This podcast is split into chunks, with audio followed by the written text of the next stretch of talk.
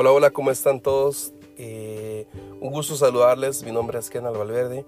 Eh, bienvenidos al podcast Cartas Abiertas. Hoy eh, tengo el, el, privilegio de iniciar con este primer episodio, este episodio de apertura, de, en donde vamos a, hablar de, voy a hablar de un tema que, que pues ahí ha estado en mi corazón y espero les, les, sea de, mucha ayuda y de bendición a sus vidas. Eh, para darles una explicación rápida de por qué cartas abiertas. Cartas abiertas eh, inicia desde el hecho de que eh, hace un tiempo estuve en, Tijuana, estaba haciendo el internship de colectivo Ancla, el cual mando un saludo a todos mis compañeros y amigos allá en Tijuana. estando allá, eh, me, correspondió dar un, devocional eh, y para este devocional yo puse como título Cartas Abiertas.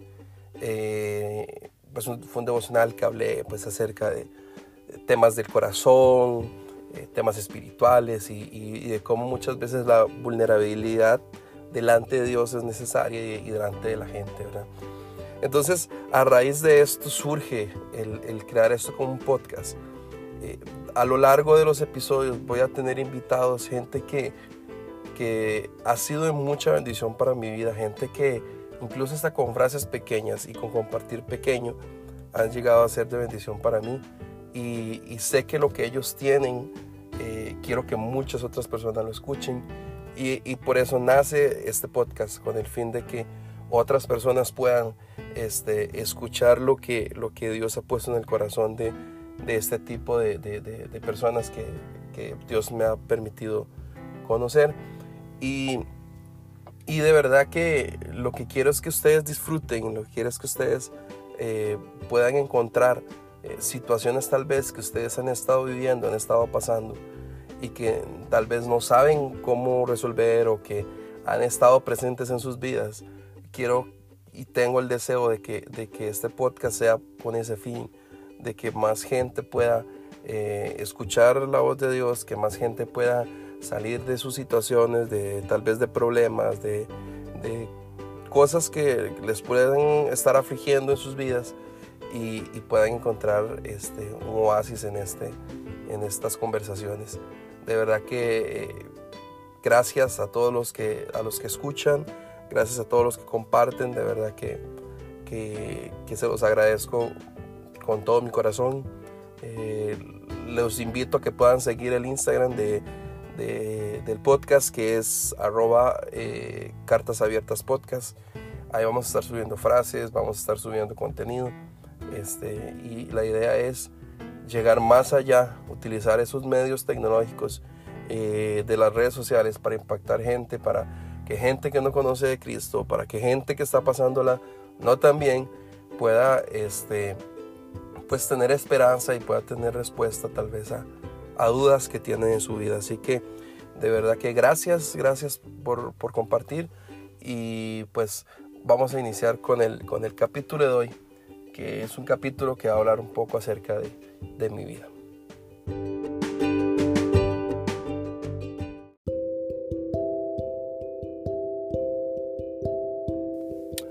Este, vamos a dar inicio a este primer episodio.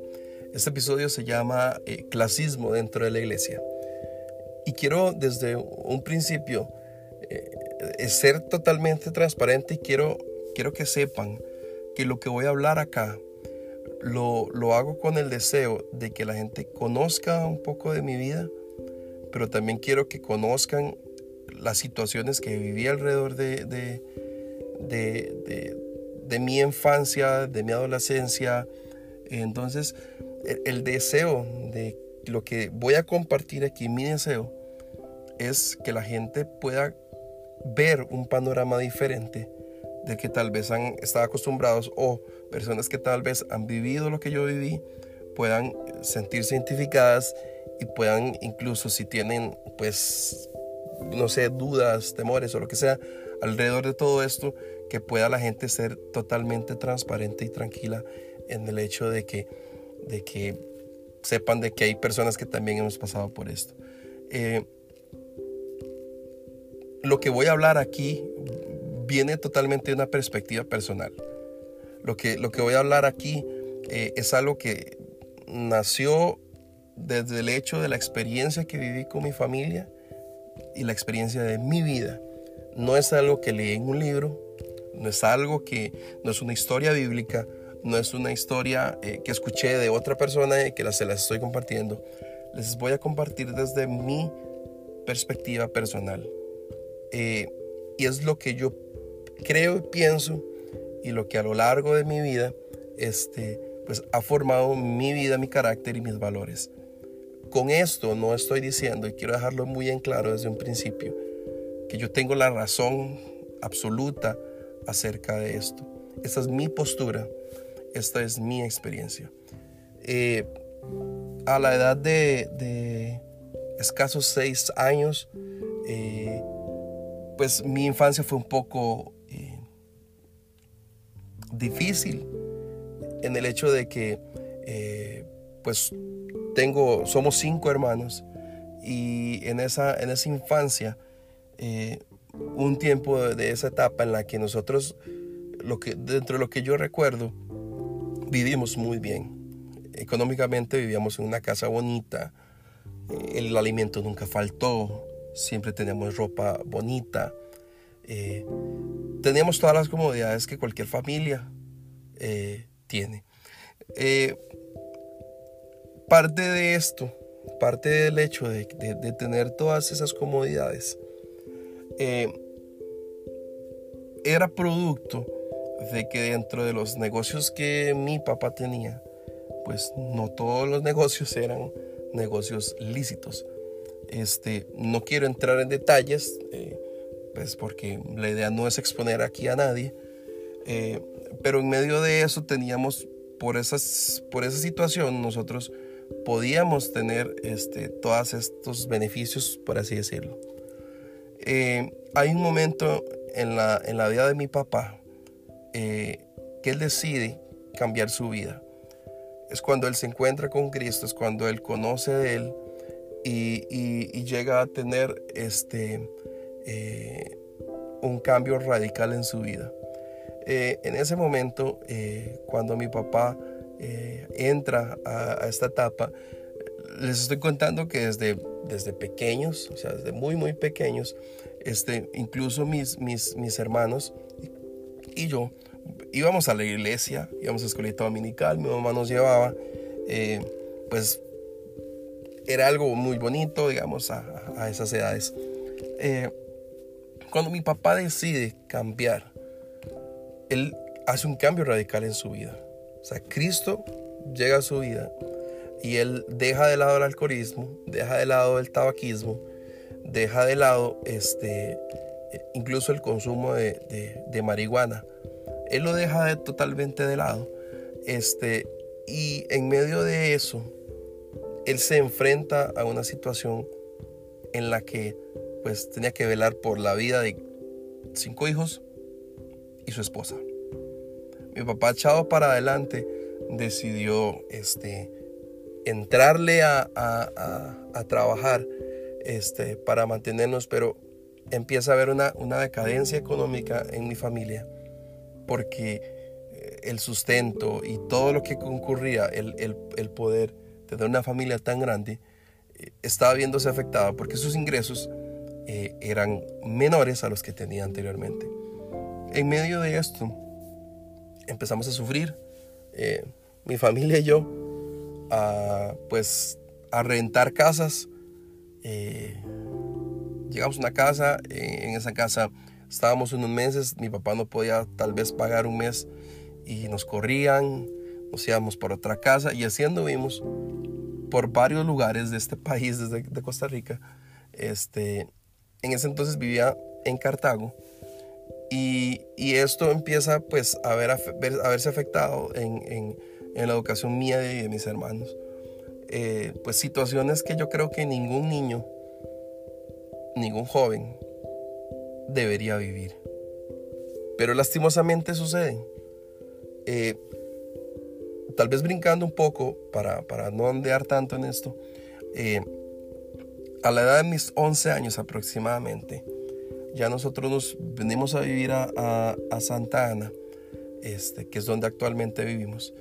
Pero tres meses antes de vivir en Santa Ana, caemos eh, a un precario. Eh, aquí en Costa Rica, eh, pues un precario es, un, es donde hay un terreno donde no hay gente, está vacío, y la gente llega ahí a construir sus casas, este, invaden el lugar y pues básicamente las casas son hechas con latas, eh, piso de tierra, eh, el servicio sanitario es un hueco literal. Eh, y nosotros vamos a vivir a un precario en Ochomogo. Y creo que esa fue la etapa más dura. no tenemos acceso a agua potable, no teníamos acceso a, luz eléctrica, el piso era de tierra. O sea, e, era una, situación, una, una condición, de hecho estábamos en invierno, era un lodo, un barro, pues increíble. Este, y así nosotros teníamos que ir a la escuela. Entonces, eh, eran situaciones que poco a poco fueron marcando nuestra familia. Cuando nos vemos en esa situación, que pues en esos lugares, lastimosamente son lugares donde hay mucha delincuencia, hay drogas, este, eh, hay mucha manipulación. Entonces, mi papá decide venirnos a decide el hecho que nos vengamos a Santa Ana, porque teníamos el lote, el terreno donde actualmente vivimos. Pero él decide traer este esta misma casa de latas y construirla acá. Eh, fue una etapa muy dura, muy difícil yo llegué aquí a Santana a cursar el sexto grado de, escuela. Eh, y pues es humillante, la verdad. Es muy humillante para, cualquier persona, eh, el, para cualquier joven, el no poder decir, hey, vengan a mi casa a hacer un trabajo, porque me avergüenzo donde vivo. Eh, empezamos a sufrir con temas de de escasez de, comida. Y empezamos a asistir a una iglesia que queda muy cerca de mi casa. Fue una iglesia que durante varios tiempos nos, nos, apoyaron. Ellos tenían un programa que se llamaba Banco de, de Alimentos y pues ahí ellos una vez al mes tomaban, le pedían a, sus, a, los, a las personas que asistían a la iglesia que pues que trajeran arroz, eh, frijoles, jabón. Ellos armaban eh, pequeños diarios, pequeñas eh, porciones de comida, digamos, para entregarse a las, familias de escasos recursos. Y recuerdo que en una ocasión, pues nosotros somos muchos, a, la, mitad, antes de, terminar el mes, tal vez una semana antes de, de que esta ayuda otra vez llegara, mi mamá decide ir a esta iglesia y le dice a la persona que está encargada, le dice que no tiene comida para sus hijos, que, que no sabe qué hacer. Eh, esta persona se voltea hacia mi mamá y le dice, eh, señora, esto no es el IMAS para estarles ayudando a ustedes. El IMAS es una institución aquí en, Costa Rica que ayuda a las personas de escasos recursos. Cuando mi mamá recibe la respuesta de esta persona, eh, mi mamá se devuelve llorando, con el corazón roto. Más que por lo que le dijo a esta persona, por el hecho de regresar con sus manos vacías a casa. Y y es duro para cualquier persona ser este recibir una, una, palabra de, una persona que, que es cristiana y que sirve a Cristo y que sabiendo que ahí pues tenían para donar no lo hiciera. A partir de ese momento mi familia decide apartarse de los caminos de Cristo. Mi familia decide simplemente no asistir más a una iglesia. Eh, mi familia estaba lastimada porque Dios, que era el único que estaba ahí pendiente de nuestra situación, nos daba la espalda. Ese era nuestro pensamiento. Porque Dios nos da la espalda. Porque Dios si conoce lo que estamos pasando, ¿por qué nos da la espalda? Eh, evidentemente no fue Dios el que nos dio la espalda. Pero en ese momento, en medio del dolor, en medio de la tristeza que estábamos viviendo, es el primer pensamiento que siempre tenemos. Lo que estoy pasando es culpa de Dios. Dios sabiendo lo que estoy viviendo, ¿por qué no me ayudas? Y en ese momento mi familia se aparta, de, deja de asistir, deja de congregarse. Eh, un año después, en mí empieza a haber una necesidad. En mí empieza a haber un deseo de, querer ir a la iglesia. Pues, pero no quería ir ahí. Eh, me doy cuenta de una iglesia que quedaba a 600 metros de mi casa. Esta quedaba como a los 150 metros. Y empiezo a asistir hasta otra iglesia a la edad de mis 12 años. Eh, pues ahí empiezo a servir, empiezo pues, a involucrarme dentro de la iglesia. Pero eh, ya era ya era un joven de 12 años que había vivido mucho. Y en medio de todo esto, empiezo a servir, empiezo a crecer y todo el tema. Empiezo a ir a, al colegio, a lo que en otros países llaman secundaria. Este, y empiezo a, vivir situaciones personales este, de, una persona que, tiene, que viene de una familia lastimada y herida. Pero aún así mi corazón y mi deseo de seguir a Cristo estaba latente y, y por eso yo decidí seguir adelante. Durante muchos años, muchos, muchos años yo pues he servido a Dios sin importar si mi familia va o no va.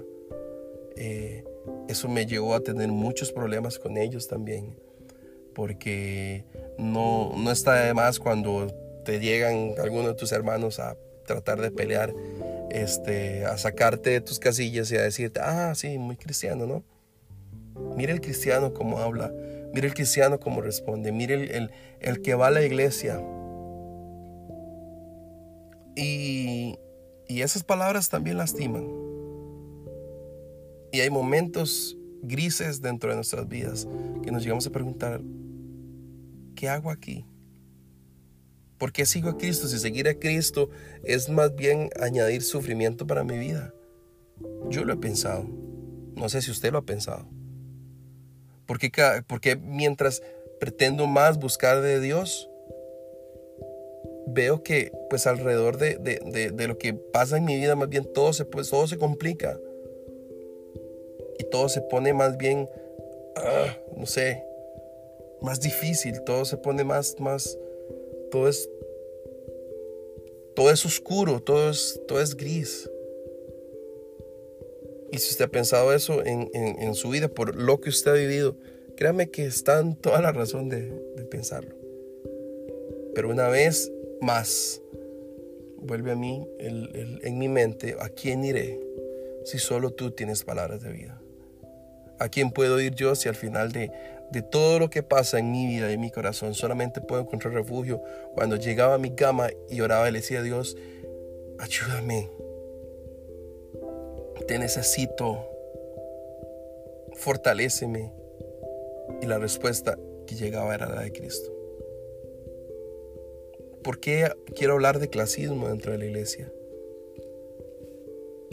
Porque por mi situación personal, eh, estando dentro de una iglesia, yo me sentía parte de una clase social que no estaba ahí. Y trataba de buscar amigos que tal vez económicamente pudieran comprenderme o buscaba personas nuevas o, trataba de relacionarme con gente que, no le ha ido bien en su vida económica. Y, me, y, me, yo mismo me clasifiqué dentro de ese rubro. O sea, yo mismo fui, eh, yo, yo mismo era el, el, el típico muchacho que siempre invitaban. yo era el, típico muchacho que al final del servicio de jóvenes decían, hey, vamos todos a comer. Y, y, y Kendall decía, no, es que es que tengo que hacer tarea. No vamos, yo, yo te invito. Ok, eh, está bien. Accedía cuando se trataban de amigos cercanos, cuando se trataba de personas que pues tal vez no conocía mucho, eh, ponía una excusa para no ir. Eh, yo me sentía que pertenecía a una clase dentro de la iglesia, eh, pues diferente. Porque dentro de estas, estas congregaciones en las que, en las que estuve, veía muy marcado, muy, muy marcado. Las personas que creen tener dinero y las personas que no tienen mucho dinero. estuve sirviendo en una iglesia en donde gran parte de, un lugar de, San José, donde hay mucha pobreza extrema, asistían a esta iglesia. Eh, yo decidí asistir ahí y veía muy marcado cómo personas que tienen y personas que no tienen no compartían. Más que tal vez un abrazo en el pasillo y dicen, hey, ¿verdad?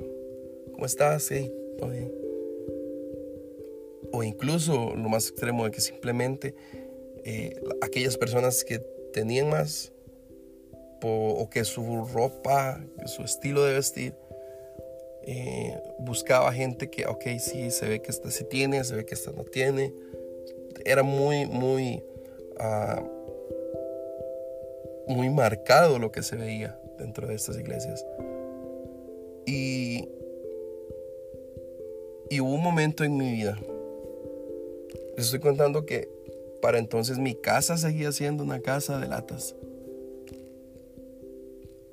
Empiezo a orar y decirle a Dios, Dios, ayúdanos a salir de la pobreza. Ayúdanos a salir de esa condición. Dios, yo clamo a ti.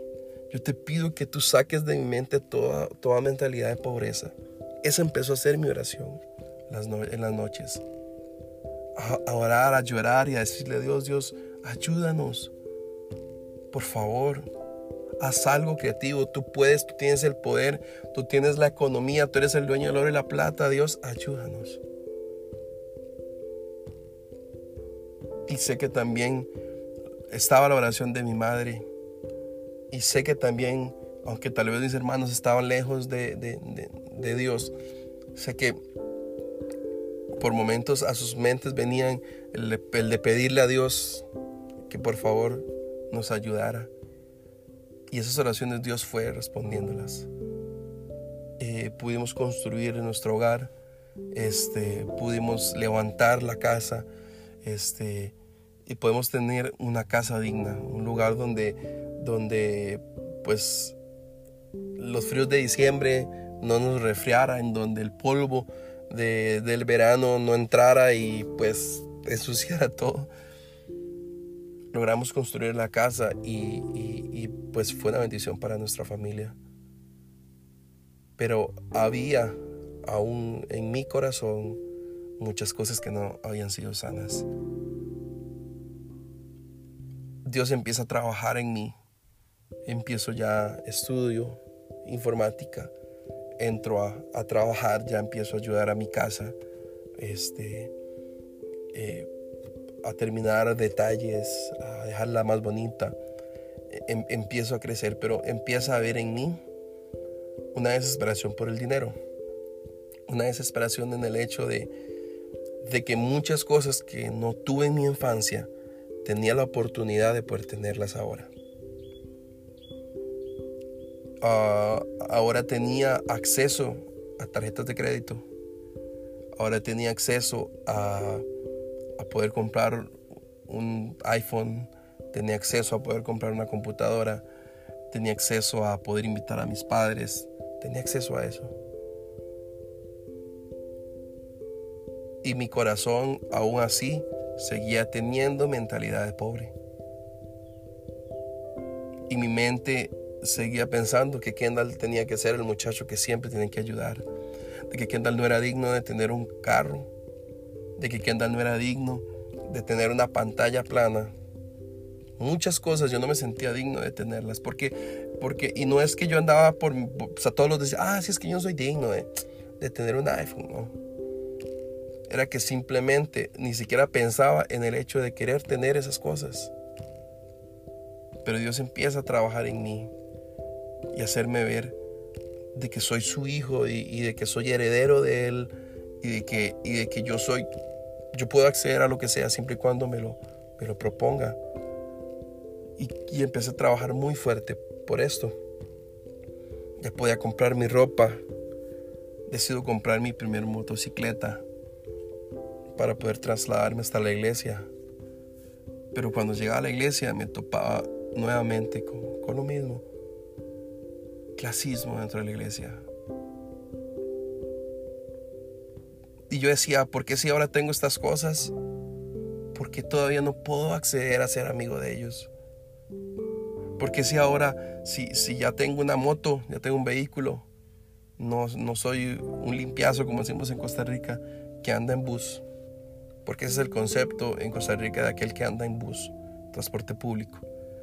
Es un limpio que no puede comprarse nada y lastimosamente en el mundo es muy fácil encontrar gente que, pues, que sea súper clasista. Es súper fácil. Gente que te dice sí, gente que te dice no. Puede ser mi amigo porque tienes o no tienes. E, eso en el mundo es súper, súper, súper marcado verlo.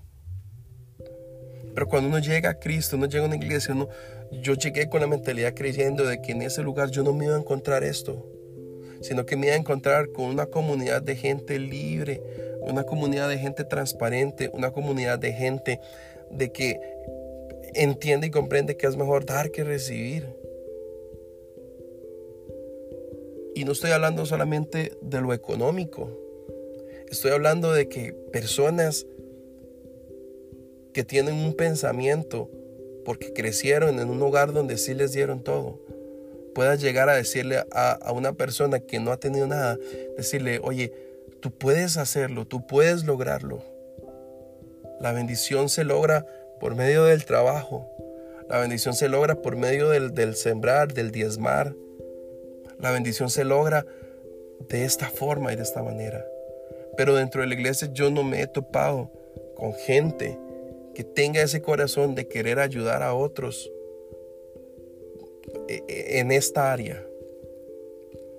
Porque es más fácil clasificar a la gente. Vamos a ir, ay, vamos a ir a comer sushi, aquel restaurante japonés caro. Que lleguen los que pueden pagar.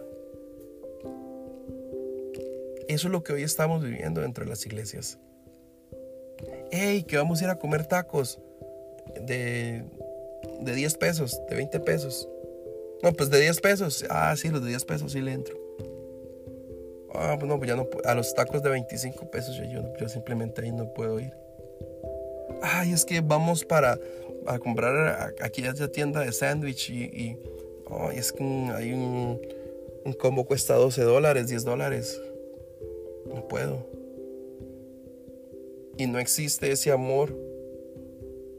No en todas las personas, porque sí me he topado con gente dadivosa. No puedo, no puedo ser, eh, pues, disparar por parejo para todos. Sí me he topado con gente dadivosa. Sí me he topado con amigos que, que han decidido, hey Kendall, mira, toma, eh, yo te invito hoy. Hey, este, mira, compré mi combo, pero compré esta galleta, toma, te la regalo. Sí me he topado con gente así. Y esa gente que sí me he topado, esos mínimos, esos pocos, son amigos que tengo ahorita de años. A uno tengo 20 años de conocerlo, al otro tengo como 15 años de conocerlo. Y es gente que me ha demostrado que con dinero y sin dinero, siempre hago lo que quiero, ¿no? Con dinero, sin dinero, eh, aman igual. Con dinero, sin dinero, sirven igual. Con dinero, sin dinero, demuestran que el valor de, de una persona no es por lo que tiene o no tiene. Entonces, hoy nos vemos revueltos dentro de la iglesia, en donde vemos pues personas que tienen la capacidad económica de poder eh, pagar unos tenis de 500 dólares de mil dólares. Vemos gente que puede comprar un pantalón de 200 dólares, que pueden comprar una chamarra de 700 dólares, relojes de mil dólares. Vemos eso y cuando vemos en la iglesia, incluso desde la plataforma, cuando vemos pastores que tienen este estilo de, vestir, esta forma de ser, creemos que eso es lo que realmente es ser bendecido en Cristo. Y eso no lo es. Eso no es lo que trae bendición a nuestras vidas. Eso no es ser relevante. Ser relevante e, en este tiempo, a mi perspectiva, es amar a cualquier persona, es salirse del saco, es ser anormal. Lo normal es que los que tienen dinero se junten con los que tienen dinero, los que no tienen dinero se junten con los que no tienen dinero, y los de, los de, de en medio se junten con los de en medio. Eso es lo normal en este mundo. Lastimosamente a veces eso es lo normal dentro de la iglesia. Pero si realmente quieres ser relevante en este tiempo, el, el término de relevancia dice, dice que salirse de, hacer algo diferente a lo que todos hacen. Si hoy quieres ser relevante en esta área, no tienes que comprarte tus tenis Yeezys. No tienes que comprarte tu chamarra cara. Y no estoy en contra de que te vistas bien. Todos tenemos que vestirnos bien. A mí me gusta vestirme bien. Lo que sucede es por qué compro eso. ¿Por qué quiero mostrarme así ante la gente? ¿Quiero mostrar un estatus? ¿O simplemente me gusta ser así? Estando, estando incluso eh, cuando, cuando Dios me dio la oportunidad de ir a Tijuana, eh, yo decía, me, decían, ah, es que los mexicanos son muy hospitalarios, ellos son muy dadivosos, son, son personas amables, que, que, dan amor, que dan calor. Y sí, eso fue lo que viví realmente en Tijuana. Gente así. Y no es que digo que en mi país no suceda. Sí sucede, pero es diferente la forma. Hoy en día pienso que es necesario dentro de la iglesia que tengamos un corazón correcto y humilde para poder hacerle ver a la gente y, poder escuchar lo que la gente está pasando alrededor. Porque cuando vemos a un muchacho que tal vez viste con sus pantalones campana todavía y su camisa polo y sus zapatos de construcción y que no sabe vestir. Es más fácil criticar y reírse de esa persona o es más fácil ignorarla que llegar a decirle, hey bro, ¿cómo estás? Y querer conocer a esa persona y saber qué condición está pasando esa persona. Y eso no lo digo yo, lo dice la Biblia. Dice que es mejor dar que recibir. Y hubo un momento en mi vida en el que yo le pedí a Dios, Dios cambia mi corazón. Yo quiero sentirme digno de, de, ser una persona normal, pero no, no, no, no me dejes que mis pies no siguen estando firmes en el lugar de, de donde tú me sacaste, de donde tú me levantaste quiero mantener un corazón humilde ante esto. Y, y, yo empecé a ser el muchacho que siempre invitan, a ser muchas veces el muchacho que siempre invita, a dar. Yo recuerdo que con mi moto, si yo tenía que llevar a alguien a la iglesia, yo lo llevaba. Cuando compré mi carro, si tenía que llevar a alguien, yo lo llevaba. Si estaba lloviendo, yo me ofrecía. O sea, empecé a tener, empecé a ser ese cristiano que yo quise ver a mis 15 años. He empezado a ser el cristiano que yo siempre quise ver y quise que escucharan. Quise, quise que llegara a mi vida en ese momento y no llegó. Pero formaba parte de un plan que Dios tenía para mi vida. Incluso hace poco, como les decía, cuando fui a Tijuana, estuve en un, internship. Eh, pues en un internship pasa muchas cosas. Dentro de esas cosas pasa de que es muy común que se te coman tu cereal que compraste para tener ahí. Y me pasó. Y me pasó.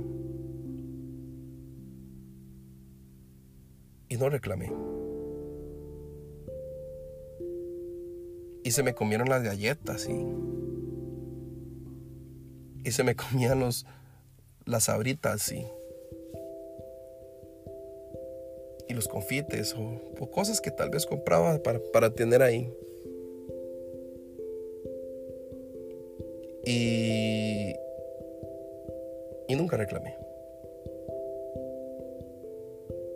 En la medida de lo que, de, de mi dinero, cuando pude invitar a alguien, lo hice. Tenía restringido mi dinero pues en Tijuana. Viví por seis meses allá, producto de mis ahorros y con ese dinero tenía que pues rendirlo. Pero empezó también en mí a desarrollarse otra vez esa persona egoísta que no quería invitar en un momento empezó a, empecé a volverme el, hey, vamos por un café, el que tenga bueno, si no. Porque yo decía, tengo que cuidar mi dinero, tengo que cuidar mis intereses. Tengo que cuidar mi, mi, mi, mi, mi, mi, y mi, y mi. Me topo con dos amigos que conocí allá en Tijuana, los cuales amo. Alejandra Corona, y Ricardo Carrasco. Dos personas con un corazón dadivoso. wow. E, ellos se convirtieron en ese momento en mi. en mi.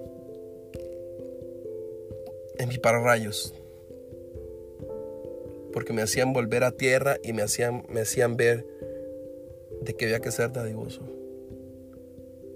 Y por eso los amo y por eso son importantes en mi vida. Gente que, que, que pude ver traer cosas y decirles, muchachos, aquí está Tommy. Vamos a comer, tranquilos, yo invito.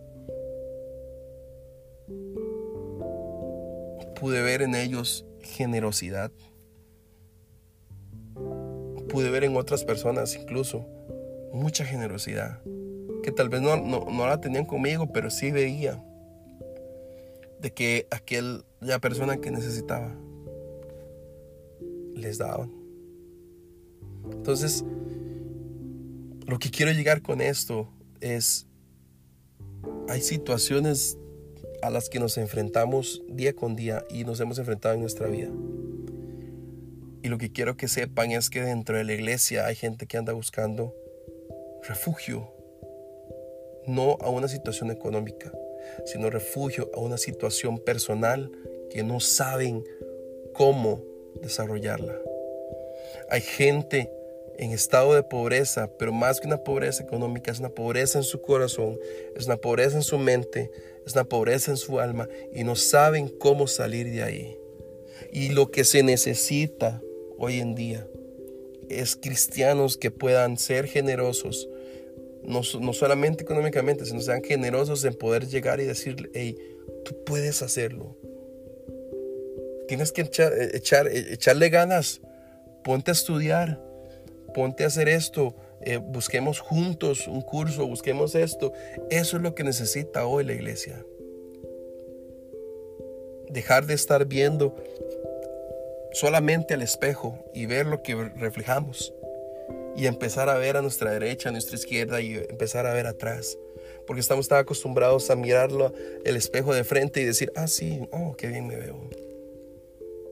Mi apariencia.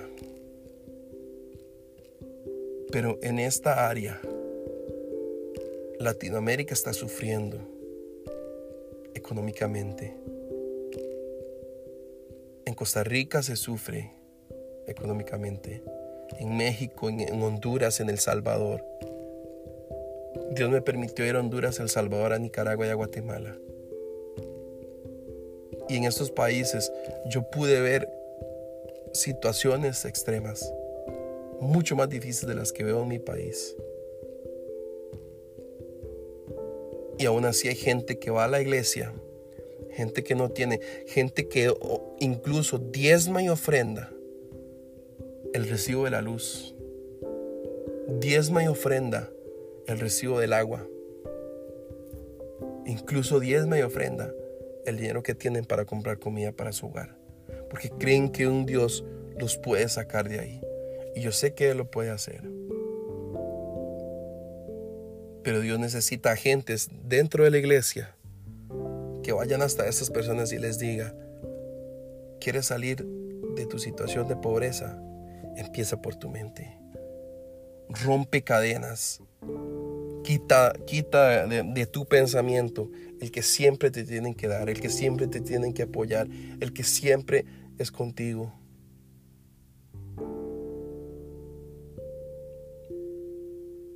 Es necesario esto dentro de la iglesia. Tal vez se me escapan situaciones a lo largo de mi vida que han pasado que, no sé, quisiera contárselas todas. Pero ya para ir terminando, lo que quiero decirles hoy es, ustedes son el oasis para muchas personas que hay dentro de la iglesia. Ustedes son agentes de misericordia y agentes de cambio dentro de la iglesia y dentro de esta sociedad. Marquemos la diferencia dentro de la iglesia para poder marcar una diferencia fuera de la iglesia, porque afuera también hay mucha necesidad. Amemos a Cristo, sirvamos a Cristo, pero hagámoslo por medio de actos también. Demostrémosle a la gente que tan agradecidos estamos con Dios que nos bendijo con un auto y poder llevar a aquella señora que camina kilómetros o poder llevar en nuestro carro a aquella persona que gasta un pasaje de, de bus, un pasaje de taxi para poder desplazarse hasta la iglesia y que eso podría representar una comida en su casa. Pero van buscando esperanza en una iglesia y muchas veces no la reciben solo reciben, Cristo puede hacerlo, Cristo puede hacerlo, Dios está de tu lado, cree en Él, Él puede multiplicarte y escuchamos desde la plataforma todo lo que dice la palabra de Dios en la cual creemos. Pero abajo de la plataforma hay mucho trabajo que hacer. Y yo le insto, yo le invito a que vea a su alrededor, salga de su tienda, vea más allá, porque hay gente que necesita de usted y gente que necesita que Cristo sea reflejado en su vida por medio de un acto. Amigos, gracias por escuchar este podcast. Espero que haya sido de bendición. Eh, todo lo que toque aquí son temas personales. Eh, y pues si, si, sabes y tal vez que alguien necesita escuchar esto, compártelo. Eh, compártelo en, en tus historias de Instagram, en tu Facebook, donde sea, compártelo esta fue mi carta abierta. Gracias por escucharme.